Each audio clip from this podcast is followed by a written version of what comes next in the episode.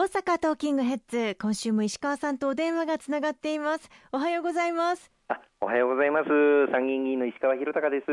よろしくお願いいたします。すみません。今週も電話での参加になってしまって大変申し訳ありません。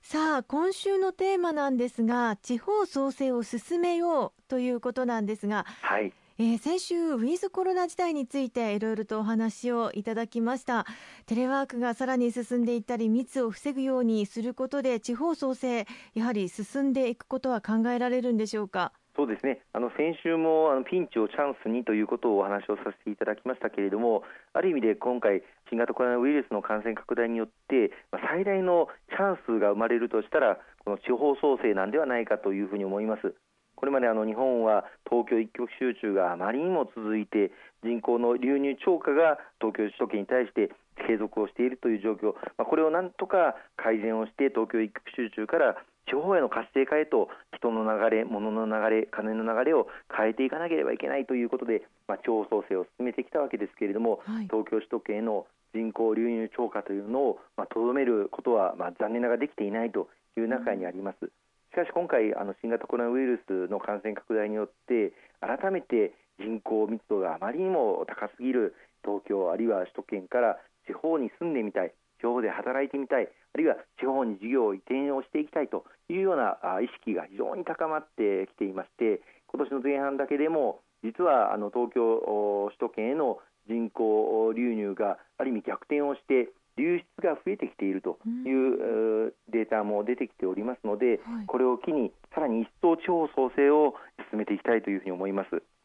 政府としては地方創生臨時交付金というのが、えー、2020年度第1次、第2次補正予算に盛り込まれたんですよね。えそうですねあの今回の新型コロナウイルスの対策はあの国が、まあ、政府がやることはもちろんやっていくんですけれども地方の自治体都道府県や市町村が行っていただく事業もたくさんございます。そしてあの地方自治体はそれぞれ感染状況も異なりますので、その感染状況に合わせた、またその感染によってダメージを受けている事業主、事業者の状況もそれぞれ異なりますので、それぞれの地域の特徴に合わせた対応を行っていただくために、それぞれの自治体に交付金を交付をさせていただいております。極めて自由度が高い交付金として、地方創生臨時交付金というものが制度としてありましたので、これを活用させていただいて、第一次補正予算、そして第二次補正予算で合計3兆円を盛り込ませていただいておりまして、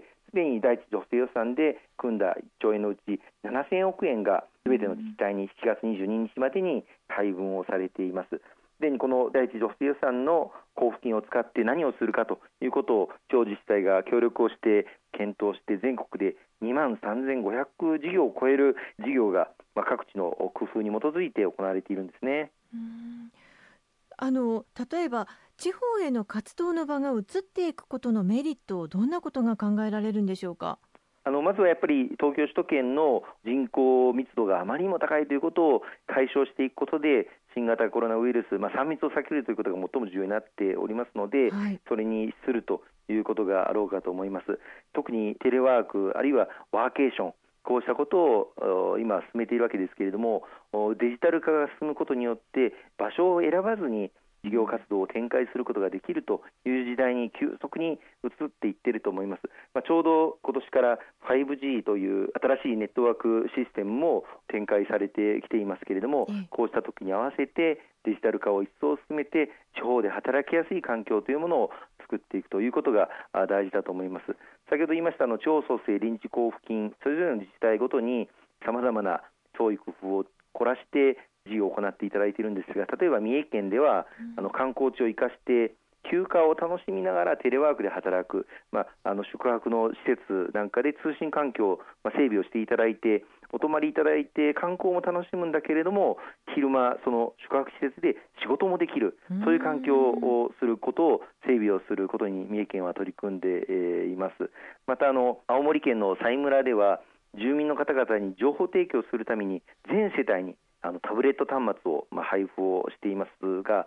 これもあのこの地方創生臨時交付金を活用しています。鳥取県の大山では、まあ、宿泊施設の支援で町民が宿泊施設に無料で宿泊できるツアーを設けましてこうしたことで観光地を活性化、観光地の困窮状況をなんとかしのごうという取り組みもしているところもあります。面白いなと思ったのはあの北海道の旭川市なんですけれども、えここではあの妊婦さんたちの支援として、大変特徴のある支援をしています。あの妊婦さんはあのコロナの感染拡大の中で買い物に出るのが非常に不安だというあの声があってですねあのこうした妊婦さんが生活支援できるように飲食店のテイクアウト、まあ、デリバリーを妊婦さんが使用できる5000円のフードチケットを配布をして飲食店にも助けになりますしまた妊婦さんたちがテイクアウトあるいはデリバリーを活用することで買い物に行かなくてもいいというような事業をやって大変に喜ばれているというふうにも聞いています。このようにあの第一次補正予算で組ませていただいた地方創生臨時交付金、まあ、これはまず合計3兆円のうちの7000億円の事業がすでに始まっていますけれども、これから第2次補正予算で組ませていただいた2兆円、これの事業についても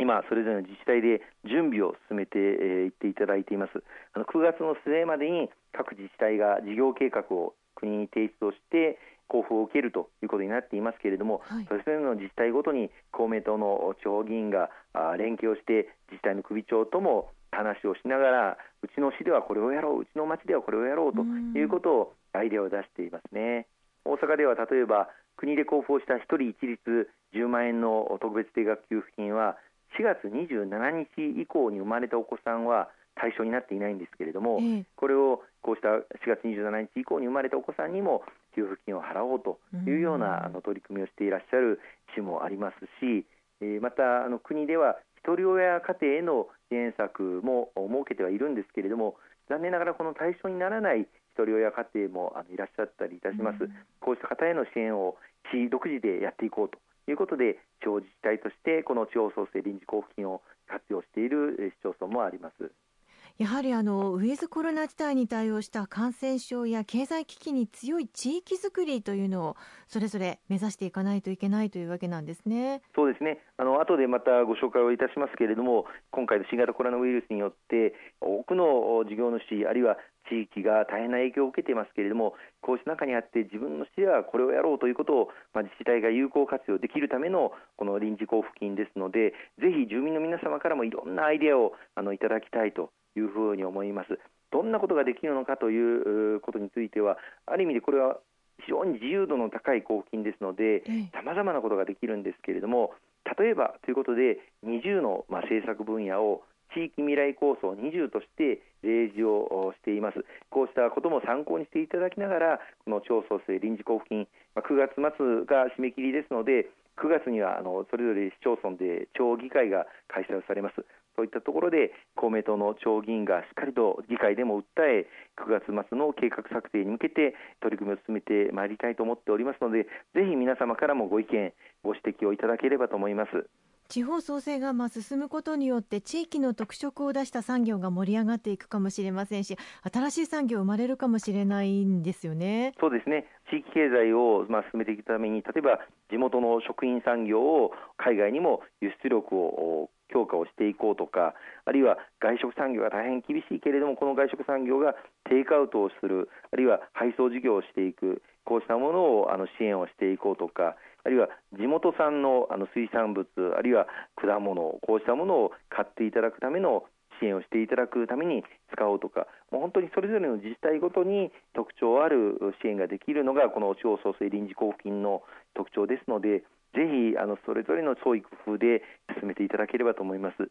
ありがとうございます。後半もよろしくお願いいたします。はい、よろしくお願いします。